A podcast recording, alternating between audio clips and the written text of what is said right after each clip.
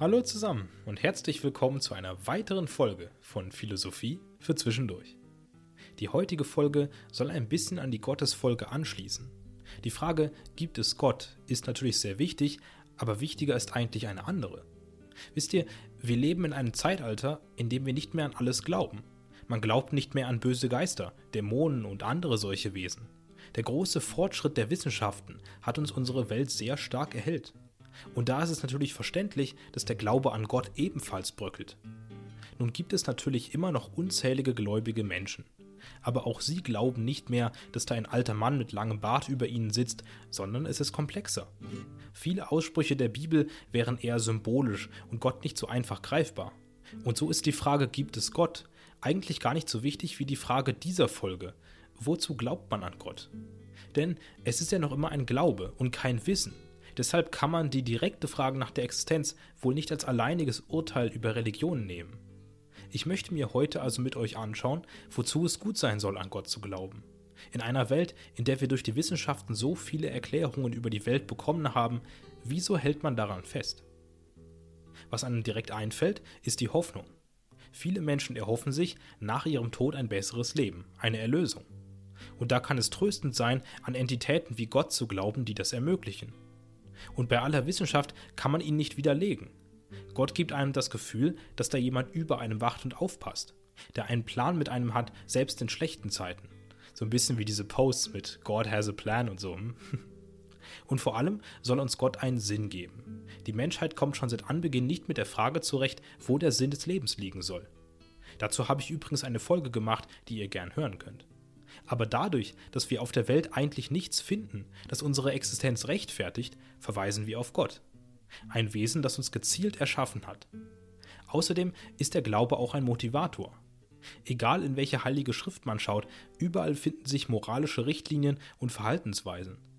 Und nicht nur soll es der Wille Gottes sein, ein guter Mensch zu sein, sondern er erlöst einen auch dann, wenn man es war. Je nach Glauben. Und das ist ein starker Motivator, nicht wahr? Unser Antrieb, auf der Erde unser Bestes zu geben. Aber könnte man sich jetzt als Atheist oder Atheistin fragen, ist das auch ohne Gott möglich? Und ja, ist es. Man kann sich selbst sehr gut einen Sinn geben. Man muss seine moralischen Werte nicht aus einer heiligen Schrift ziehen. Man kann auch selbst nachdenken, was richtig ist. Das tun Philosophen ständig. Und wenn man darauf keine Lust hat, gibt es zumindest das Gesetz. Und Hoffnung ist auch von vielen Quellen beziehbar. Man kann sich auch darauf verlassen, dass Freunde auf der Erde oder man selbst sich aus allem herauszieht. Dass man alle schweren Zeiten schon durchsteht, weil man stark ist. Man kann die Position vertreten, dass man zwar keinen Schöpfer hat, aber trotzdem einen Sinn im Leben sieht. Dass man weder jemanden braucht noch jemanden will, der einen Plan über einem hat. Der Glaube an Gott also ist keinesfalls notwendig, aber kann helfen. Vielleicht ist es auch eine Stärke der Religion, dass Gott nicht beweisbar ist denn er ist auch nicht negierbar. Damit kann er in unserer Vorstellung alles sein.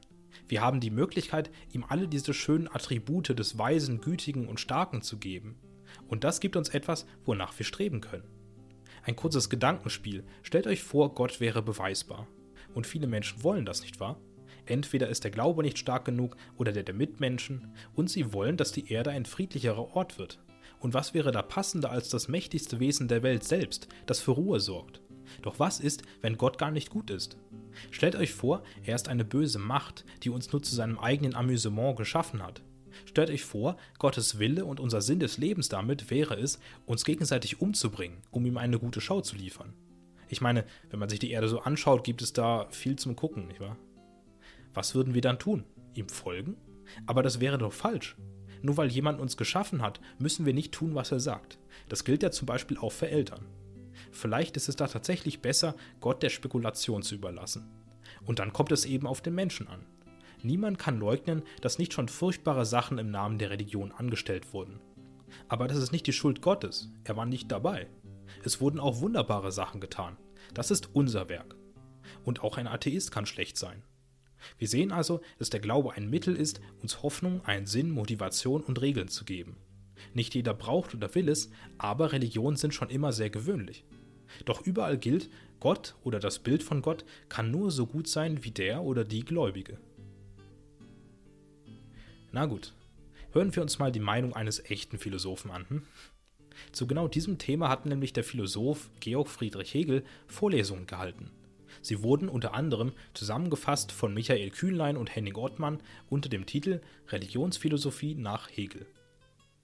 Schon er hat sich dem Problem mit der Gottesfrage und den Naturwissenschaften gegenüber gesehen. Und dabei hat er schon in der letzten Hälfte des 18. und ersten des 19. Jahrhunderts gelebt. Er sagt, dass tatsächlich durch die fortschreitenden Naturwissenschaften die Religion droht verdrängt zu werden. Vor allem sieht er dabei ein starkes Gefälle zur Philosophie. Religion, so sagt man, wäre nur auf Spekulation und Vorstellung aufgebaut, während die Philosophie tatsächlich wissenschaftlich an die Wahrheit herangeht. Und damit ist sie sehr viel verlässlicher.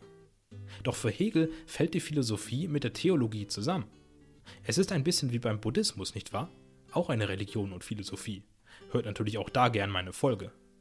Für Hegel sind Gottesdienste nichts anderes als ein philosophischer Austausch und umgekehrt. Die beiden haben sogar gemeinsame Ursprünge. Wenn man vom Christentum ausgeht, kommt die Vorstellung der unsterblichen Seele aus der griechischen Philosophie. Aber reicht das aus, um zu sagen, sie wären quasi gleich? Wieso ist Hegel überhaupt dieser Meinung? Er sagt, dass Religion und Philosophie eigentlich denselben Inhalt hätten, nur die Form wäre anders. Während nämlich die Philosophie mit rationaler Logik ihren Weg zur Wahrheit findet, tut das die Religion über Vorstellung. Doch es kommen beide am Ziel an. Es ist ein bisschen wie wenn man bei einer Matheaufgabe einen anderen Lösungsweg nimmt, aber dasselbe Ergebnis hat. So werden in Religion philosophische Gedanken oft bildhaft dargestellt. Ich nehme hier wieder die Bibel als Beispiel, weil ich die anderen heiligen Schriften leider nicht wirklich kenne, wobei ihr mich auch bei ihr gern verbessern dürft. Hier sagt aber Jesus im Neuen Testament zum Beispiel, liebe deinen Nächsten wie dich selbst. Ein recht bekannter Ausspruch. Und er sagt einfach, dass man, so wie man es bei sich selbst tut, alle Menschen gleich gut behandeln soll. Naja, sehr verkürzt und simpel zumindest. Und das lernen wir auch bei Kant, oder? In seiner Grundlegung zur Metaphysik der Sitten heißt es auch, jeder Mensch muss gleich behandelt werden. Oder gehen wir zur Geschichte des Paradieses. Zusammengefasst heißt es in der Bibel, die ersten Menschen auf der Erde seien ein Mann namens Adam und eine Frau namens Eva gewesen. Aber sie haben nicht auf der Erde gelebt, wie wir sie kennen, sondern in einem ewigen und idyllischen Garten. Mit Tieren, Pflanzen, Früchten und einfach allem, was man sich wünschen könnte. Dem Paradies. Damals waren die Menschen sehr unbekümmert und haben wie Tiere in den Tag reingelebt. Sie haben sich wegen nichts geschämt und nichts hinterfragt. So hätte es ewig weitergehen können, doch es gab einen einzigen Baum im Paradies, von dem die Menschen nicht essen durften. Gott kam zu Adam und Eva und sagte, ihr dürft von allen Bäumen hier essen, nur nicht von dem einen. Das ist der Baum der Erkenntnis des Guten und des Bösen. Naja, und wie wir unsere lieben Menschen kennen, taten sie es trotzdem. So menschlich waren sie nun wohl doch. Adam und Eva gingen hin, und eine Schlange überredete erst sie und dann sie ihren Mann, von den Früchten dieses Baumes zu essen. Und sofort setzte bei ihnen die Scham ein, und sie bedeckten sich. Sie sahen die Welt, wie sie war, und ihr menschliches Denken setzte ein, wie wir es heute kennen. In der Bibel hat Gott sie aus dem Paradies geworfen, aber in einem gewissen Sinne haben sie es selbst geschafft. Indem sie das Gute und Böse erkannt haben, konnten sie nicht mehr so sorglos und unbekümmert leben. Deshalb leben seit diesem Tag alle Menschen auf der Erde, leiden und arbeiten, um eines Tages wieder in das Paradies zu dürfen. Und diese Geschichte fängt das Sein des Menschen sehr gut ein, oder? Wir sind gut, aber auch schlecht. Wir haben unser Dasein, aber es ist mit Glück wie Leid versehen. Und das kennen wir von vielen Philosophen, oder? Platon sagt zum Beispiel in seinem Staat, dass der ideale Mensch niemandem schadet und der Idee des absolut Guten hinterherstrebt. Aber natürlich ist diese Idee in ihrer Gänze nie erreichbar. Der Mensch ist eben auch schlecht. Und auch zum Leid des Daseins finden sich viele Philosophen. Auch hier verweise ich wieder auf meine Folge zum Buddhismus. Man kann Gott als Symbol für das absolut Gute und Weise sehen. Zwei Güter, die auch Platon hervorhebt. Und genau wie man Gott nicht beweisen kann, kann man auch nicht die Existenz des Perfekten belegen. Denn es gibt niemanden auf der Erde, der oder die perfekt ist. Aber gut, man könnte jetzt einwenden, dass das in der Bibel einfach nur Geschichten sind, die von der Philosophie abgeleitet wurden. Wie sonst würden Leute auf diese Erkenntnisse kommen? Man kann sich die Wahrheit ja nicht einfach vorstellen. Doch im Grunde sagt Hegel genau das. Der Mensch hat einen natürlichen Drang zur Wahrheit, quasi einen natürlichen Instinkt, sie zu erkennen. Schauen wir uns noch einmal Platon an. Dass er sagt, dass ein guter Mensch niemandem schadet, überrascht niemanden, oder? Wir wissen schon, dass es nicht gut sein kann, Menschen zu töten. Die Philosophie funktioniert nicht auf diese Weise. Dazu habe ich auch eine Folge namens Wozu brauchen wir die Philosophie? Aber im Grunde findet diese Wissenschaft nicht so sehr die Wahrheit heraus, wie sie vielmehr unsere Gedanken ordnet. warum sollen wir niemandem schaden? Und wie genau sind wir gut? Und wo genau können wir das anwenden? Dass Jesus also sagt, liebe deinen Nächsten wie dich selbst, hat sicher keine Philosophie erfordert. Für Hegel ist eine Religion eine bestimmte Art zu denken. Genau wie man sagt, jemand hätte eine gewisse Lebensphilosophie, könnte man sagen, jemand hätte eine gewisse Lebensreligion. Wir haben nämlich auf der ganzen Erde verteilt unsere eigenen Wahrheiten und Arten zu denken. Und ob wir diese jetzt philosophisch analysieren oder theologisch in Bilder packen, ist nicht so wichtig. Es gibt ja so viele verschiedene Religionen und Philosophien auf der Welt. Und das ist nicht, weil einige Leute recht haben und andere nicht. Es ist wie in meiner letzten Folge. Buddha sagt, man muss sich vom Dasein lösen, weil man darunter leidet. Sokrates sagt, dass man gerade deshalb dieses Leben auf der Erde verbessern muss. Wer hat recht? Hm, schwierig, oder? Okay, offenbar ist Religion dann also nicht so sehr von der Philosophie verschieden. Aber während ich über den Nutzen der Philosophie schon eine Folge gemacht habe, kann man die Frage zur Religion noch stellen. Wenn wir also auch den sichereren, analytischen Weg zur Wahrheit wählen können, wozu haben wir dann Religion? Ist es nicht besser, wirklich alle Erkenntnisse restlos zu belegen? Natürlich haben wir unseren Drang zur Wahrheit, aber was genau rechtfertigt jetzt, dass man diese Religion behält? Nun, während Hegel auf der einen Seite die Gemeinsamkeiten zwischen den Wissenschaften aufzeigt, macht er auch auf wichtige Unterschiede aufmerksam. Zum Beispiel, was die Ziele der beiden Seiten angeht. Während die Philosophie als Wissenschaft einfach nur Wissen anhäufen soll, arbeitet die Religion auf Erlösung hin. Das aktuelle Leben soll verbessert werden oder das danach. Das sieht man auch institutionell. Die Kirche war auch damals schon sehr stark daran, Menschen zu helfen, zu spenden und aufzunehmen. Die philosophischen Fakultäten eher nicht. Das erwartet auch keiner. Das sind Einrichtungen des Lernens und des Lehrens. Aber das ist nur ein Nebengrund. Auch Philosophie kann zielgerichtet sein. Nein, was Hegel vor allem sagt, ist, dass nicht alle Menschen die Wahrheit komplett analysieren können oder wollen. In einer Religion bekommt man die Wahrheit zur Bewunderung präsentiert. In der Philosophie muss man sie selbst erkennen. Und das erfordert einfach mehr Mühe. Ich sag's euch, das ist wahr. Zu der Zeit war die Philosophie, wie alle Wissenschaften, nur etwas für wenige. Und selbst wenn wir uns die modernen Tage anschauen, kann und will nicht jeder Mensch philosophieren. Aber das kann nicht Anlass sein, den Leuten die Wahrheit zu verwehren. In jeder Denkweise jedes Menschen gibt es Wahrheiten. Und deshalb ist die Religion eine Hilfe, indem sie mit anschaulichen Bildern darstellt, was die Philosophie sonst durch Analyse herausfindet. Im Grunde haben beide Wissenschaften nach Hegel auch ihre Mäkel. Die Philosophie hinterfragt manchmal so viel, dass sie ihr eigenes Wissen untergräbt. Wir sehen das bei Philosophen wie Descartes, die sagen, dass wir nur sicher wissen, dass wir existieren. Und dann ist ja alles andere, was Philosophen und Philosophinnen herausgefunden haben, Unfug oder Glaubenssache, eine Religion quasi. Nun, und auf der anderen Seite könnte man sagen, die Religionen hinterfragen sich selbst und ihre Schriften manchmal nicht genug. Aber beide haben eine Berechtigung und sind legitime Wege zur Wahrheitsfindung. Okay, was lernen wir von Hegel? Wozu brauchen wir Religion? Für ihn ist Religion genauso notwendig wie Philosophie. Und damit hat sie dieselbe Berechtigung, die Suche nach der Wahrheit. Denn ob man philosophisch analytisch oder religiös bildhaft vorgeht, macht wenig Unterschied. Wir Menschen haben einen natürlichen Drang zur Wahrheit. Niemand wird daran zweifeln, dass es richtig ist, andere Menschen gut zu behandeln. Es lassen sich daher philosophische Ansätze in heiligen Schriften wie der Bibel finden. Nur bietet die Religion eben einen simpleren Weg zur Wahrheit. Nicht alle Menschen wollen philosophische Bücher lesen. Denkt euch, wie einfach die Geschichte des Paradieses ist, um das Wesen des Menschen zu verstehen. Jean-Paul Sartre zu lesen war dagegen ziemlich schwer, als ich das zum ersten Mal getan habe. Auch meint Hegel, die Wissenschaften würden sich gut ergänzen. Während die Philosophie manchmal Gefahr läuft, zu viel zu hinterfragen, tun das Religionen vielleicht zu wenig. Also müssen sie sich aufeinander stützen, um einen möglichst akkuraten Weg zur Wahrheit zu finden. Und es gibt auch einen Wert der Religion außerhalb der Wissensgenerierung, Hilfe und Hoffnung. Es geht um Heilung, Erlösung und so agiert auch die Institution. Es ist nach Hegel also definitiv berechtigt, an Gott zu glauben. Doch man kann den Philosophen auch durchaus kritisieren. Es wirkt wenig intuitiv, Religion und Philosophie so leichtfertig zu vermischen. Der Drang zur Wahrheit des Menschen ist etwas, auf das man sich nicht immer verlassen kann. Die Philosophie scheint da eine weit sicherere Weise zu sein, zu Wissen zu gelangen. Auch wenn man natürlich zugeben muss, dass auch diese manipulierbar ist. So haben auch schon die Griechen oft Barbaren oder einfach Leute aus anderen Ländern aus ihrer Moralphilosophie ausgeschlossen. Sie sagen zwar, man soll gut zu Menschen sein, aber wenn man einer Gruppe diesen Status abspricht, fällt sie trotzdem nicht darunter. Wir haben zwar alle unsere Denkweisen und Religionen, aber es muss einfach irgendwo universelle Wahrheiten geben, die für die ganze Welt richtig sind. Und dann liegen eben einige Religionen falsch und andere richtig, wie zum Beispiel ein Grundsatz, niemandem zu schaden. Und dann reicht eine Religion vielleicht nicht aus, um uns das beizubringen. Aber deshalb sagt Hegel wahrscheinlich auch ganz richtig, dass die Wissenschaften sich ergänzen müssen. So wie Hegel denken aber auch nicht alle.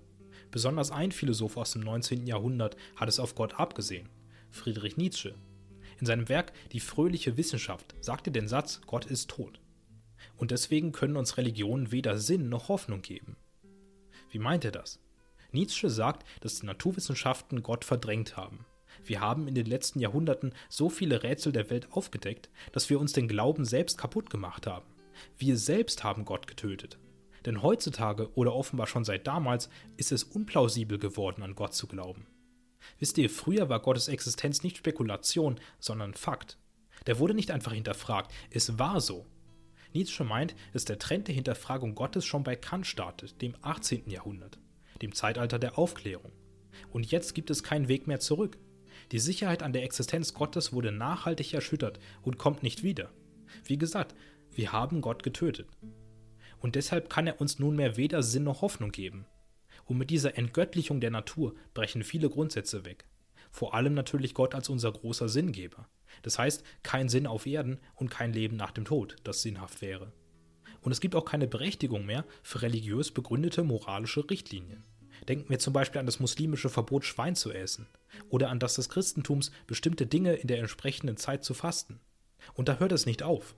Heiraten, bevor man Kinder bekommt und an dieser Ehe bis an die Ewigkeit festhalten, das sind biblische Werte und sicher auch in den anderen Schriften. Und ohne Gott, was ist dann noch der Wert davon? Wem nützen wir damit? Das ist Nietzsches Nihilismus. Es gibt keine Moral, keinen Sinn und keinen objektiven Wert. Aber der Philosoph sieht das nicht als schlechte Sache. Er sagt nicht, dass ohne Gott alles hoffnungslos ist. Im Gegenteil. Ohne ihn sind wir jetzt frei und können unser Schicksal selbst in die Hand nehmen. Allein die oben genannten Werte werden nicht mehr von allen verfolgt und sind auch nicht mehr im Gesetz, je nach Land. Nietzsche sagt, dass wir durch die Entgöttlichung zu dem werden, was wir eigentlich sind. Freie und selbstbestimmte Menschen.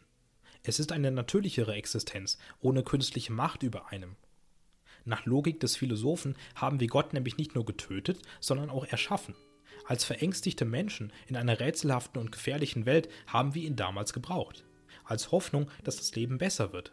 Als Anker, um uns zu motivieren, weiterzumachen. Als absolutes Gut, nach dem wir streben können. Als Regelwerk, das wir befolgen können. Doch jetzt sind wir herausgewachsen. Wir wissen selbst, was gut und schlecht ist. Wir haben Freude und Motivation in unserem eigenen Leben gefunden. Wir haben Regeln in die Welt gesetzt, weil wir wissen, was funktioniert. Und dabei haben wir Gott immer weiter zur Seite geschoben, bis wir ihn eben nicht mehr brauchen. Und jetzt, da es keinen Gott mehr gibt, müssen wir quasi selbst einer werden. Wir müssen selbst Sinn, Moral und Hoffnungsgeber werden. Diese neuen Götter sind nach Nietzsche die sogenannten Übermenschen. Also wir dann. Aber erst, wenn wir wirklich alle Bande zu Gott gekappt haben. Denn es ist allzu bequem, sagt der Philosoph, auch jetzt noch simple Erklärungen für schwierige Probleme zu suchen. Doch es ist albern, das immer noch zu tun. Es ist ein bisschen, wie wenn man als Erwachsener immer noch Licht beim Einschlafen anhaben will, weil man Angst vor dem Dunkeln hat. Natürlich will ich hier niemanden diskriminieren, der oder die das tut. Hm? Aber ich will auch niemanden diskriminieren, der oder die religiös ist. Seht ihr eine perfekte Analogie? Um aber zum Übermenschen zu werden, müssen wir unseren eigenen Stand für Güte setzen, und selbst Regeln geben und nach dem eigenen Sinn suchen. Denn Nietzsche sagt auch, dass der Mensch aus Scham Gott nicht loslassen will. Es macht uns verletzlich, keinen objektiven Sinn zu haben. Wir reden nicht gern über den Sinn des Lebens, weil wir ihn oft nicht genau kennen. Aber Nietzsche macht uns Mut. Das Leben als Übermensch ist nicht sinnlos, sondern frei. Wir dürfen uns endlich den Sinn geben, der uns gefällt. Und für Nietzsche ist das eine bessere Aussicht, als uns jede Religion je geben kann. Also, was lernen wir von ihm? Der Philosoph ist der Meinung, dass Religion uns weder Hoffnung noch Sinn geben können. Nicht mehr. Es ergibt gar keinen Sinn mehr zu glauben. Durch den Fortschritt der Wissenschaften wurde Gott als Erklärung der Welt immer weiter verdrängt. Es ist unplausibel geworden, religiös zu sein. Antworten auf die Fragen zum Sinn können wir uns nicht mehr von dort holen. Gott gibt uns keine Hoffnung mehr, denn wir haben ihn getötet. Aber Nietzsche ist der Meinung, dass das gute Neuigkeiten sind. Ohne Gott als Herrscher sind wir selbst als Übermenschen die neuen Götter. Wir können uns selbst einen Sinn, moralische Regeln und neue Werte geben. Wir holen uns quasi als selbstbestimmte Menschen das zurück, was wir uns einst selbst genommen haben. Als wir unsere Natur aufgegeben haben, um künstliche Antworten auf drängende Fragen zu finden. Deshalb ist Nietzsche nicht für den Glauben an Gott, sondern an uns. Und auch hier können wir natürlich einhaken. Nietzsche vertritt eine sehr radikale Position gegenüber Hegel, doch er scheint den Wert von Religion zu verkennen. Denn für viele Menschen ist es kein Problem, an die Naturwissenschaften und Gott gleichzeitig zu glauben. Für sie bietet er immer noch Hoffnung und Sinn. Kann er also tot sein? Und selbst wenn er es ist, es geht hier nicht so sehr um seine Existenz, sondern eher um den Glauben. Außerdem, wir machen schon die ganze Menschheitsgeschichte lang wissenschaftliche Erkenntnisse. Warum sollte gerade jetzt bzw. im 19. Jahrhundert der Moment gekommen sein, den Stand als ausreichend anzusehen? Denkt euch, was seitdem alles noch erfunden wurde. Nietzsche wirkt, als würde er mit dem Übermenschen einfach eine neue Religion aufstellen, die definitiv auch etwas für sich hat. Es ist gut, sich nicht von religiösen Werten einschränken zu lassen, wenn man nicht will. Vielleicht ist für den einen oder anderen diese Welt an sich tröstender, aber für Millionen von anderen Menschen eben nicht. Es ist eine Sache der Präferenz, wie es aussieht. So, und bevor ich zur Konklusion komme, möchte ich euch ein weiteres Werk von Friedrich Nietzsche vorstellen. Es heißt Also sprach Zarathustra und soll die Bibel ablösen. Es ist quasi die heilige Schrift der Übermenschen nach Nietzsche. Sie hilft auch, seine Philosophie etwas besser zu verstehen. Also, die Handlung ist folgende. Zarathustra ist ein 30 Jahre alter Mann, der eines Tages von zu Hause auszieht, ein Gebirge besteigt und dort in Frieden nachdenkt. Zehn Jahre verbringt er dort ganz isoliert. Dann steigt er als erleuchteter Mann wieder herab und will seine Erkenntnis unter die Leute bringen. Er beginnt in einer nahen Stadt und predigt davon, dass Gott tot sei und die Menschen an der Macht, wie wir es eben gehört haben. Daher müssten sie zum Übermenschen, also zu Göttern auf Erden werden. Und das heißt, selbstbestimmt, selbst gesetzgebend und selbst sinngebend. Doch die Menschen in der Stadt verstehen den Propheten nicht und vertreiben ihn. Auf der Flucht kommt Zarathustra dann die Erkenntnis. Er braucht Jünger. Er muss gezielt auf Leute zugehen und sich die Zeit nehmen, ihnen seine Lehre genau zu erklären. Die breite Masse ist noch nicht bereit für die Offenbarung, nicht so direkt. Er geht also zu einer Stadt und beginnt seine Lehre im kleineren Kreis zu verbreiten. Der Prophet erzählt seinen Jüngern von der Umwandlung des Menschen zum Übermenschen. Man fängt an als Kamel, schwer beladen von Vorschriften und Regeln. So sind die meisten Menschen, weil sie noch an Gott festhalten. Sie sind bestimmt von einem ständigen Du sollst. Und diese Mentalität soll man hinter sich lassen. Ohne Gott, der diese Regeln aufrechterhält, wird man dann zum Löwen, dieser Löwe will selbstbestimmt sein und schüttelt alle Werte und Normen ab. Ich will ist das neue Motto, ein sogenanntes heiliges Nein. Aber man ist nicht dadurch ein Übermensch, sondern eigentlich sogar noch verletzlicher als davor. Denn der Löwe hat keine Richtung und keinen Sinn im Leben. Er hat keine Normen und Werte. Deshalb braucht man den dritten Schritt, um sich eine Basis zu schaffen. Es ist das Stadium des unschuldigen Kindes. Man muss ganz von vorn anfangen, ohne Gott.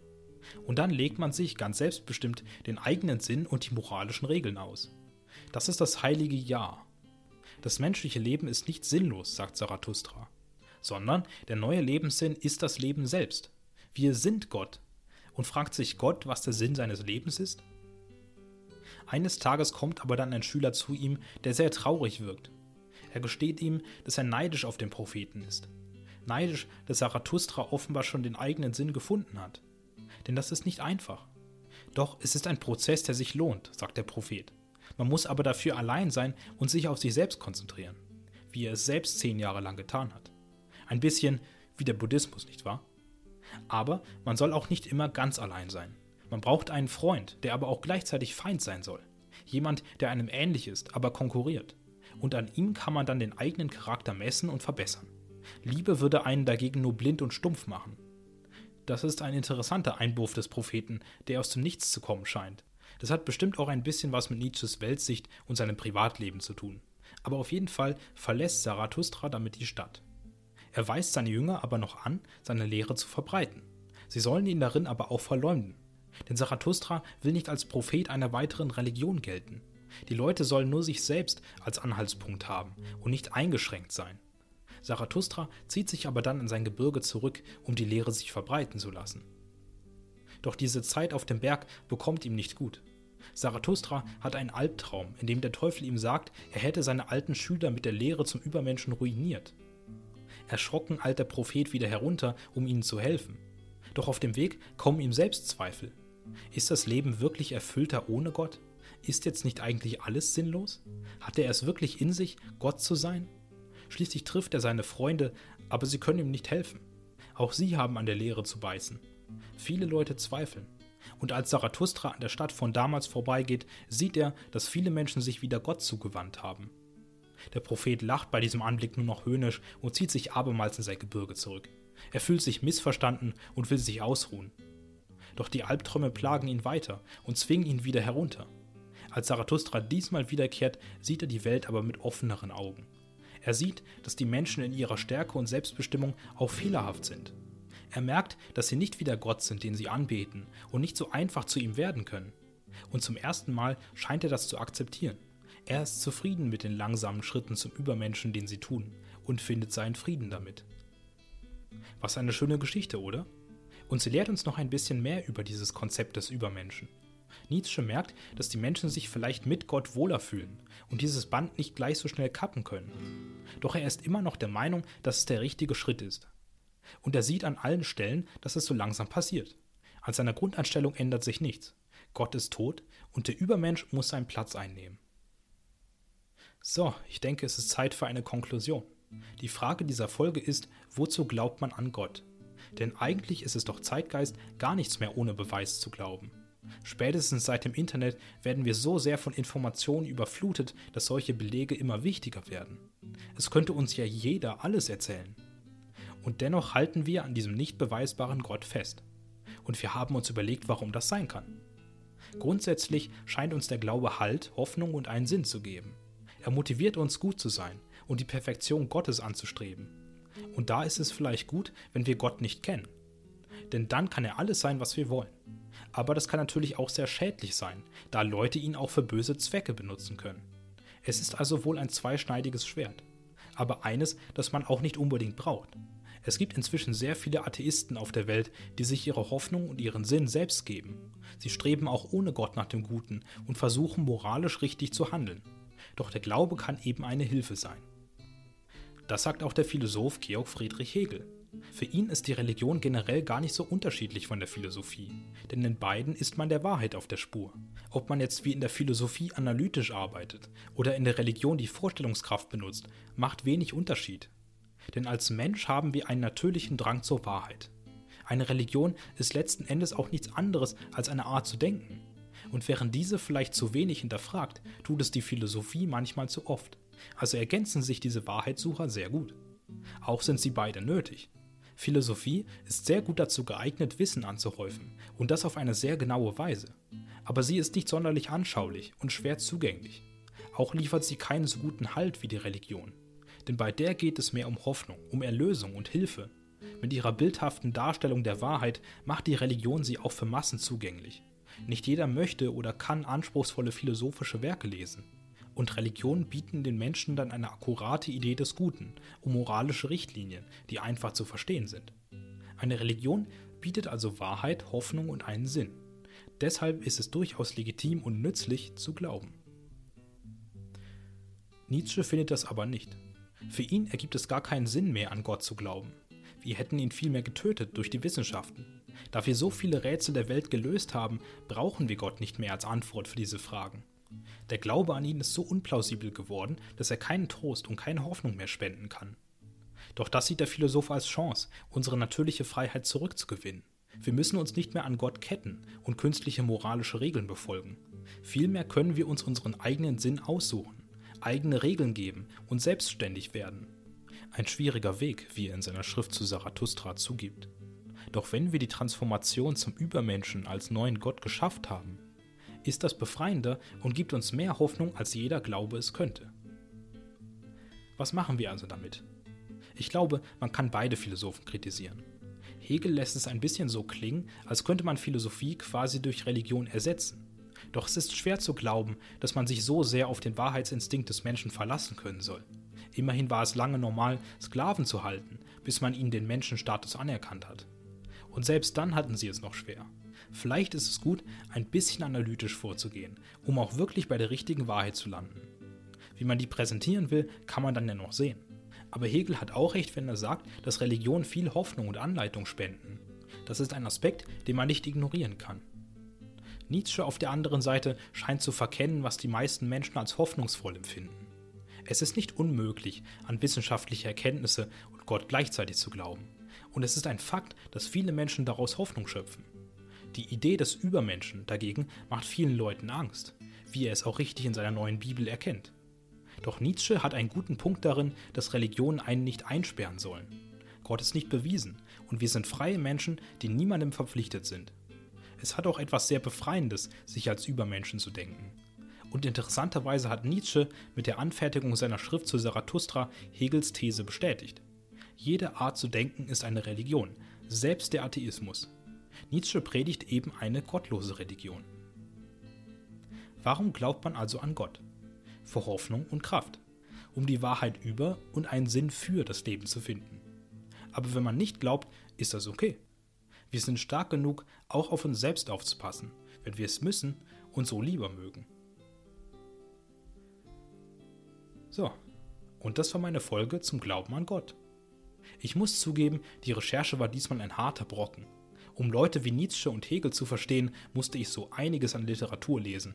Dazu wird auch definitiv noch eine Folge kommen. Manche Philosophen sind einfach viel zu kryptisch. Aber das ist Zukunftsmusik. Ich komme in ein paar Wochen darauf zurück. Ich hoffe, euch hat diese Folge gefallen. Ich finde die Meinung dieser Philosophen jedenfalls sehr interessant. Folgt mir gerne auf der Plattform, auf der ihr gerade zuhört und bewertet diesen Podcast. Falls ihr auf YouTube seid, lasst gerne einen Kommentar da, sowie auch auf Spotify. Dort auch wieder gern mit abstimmen.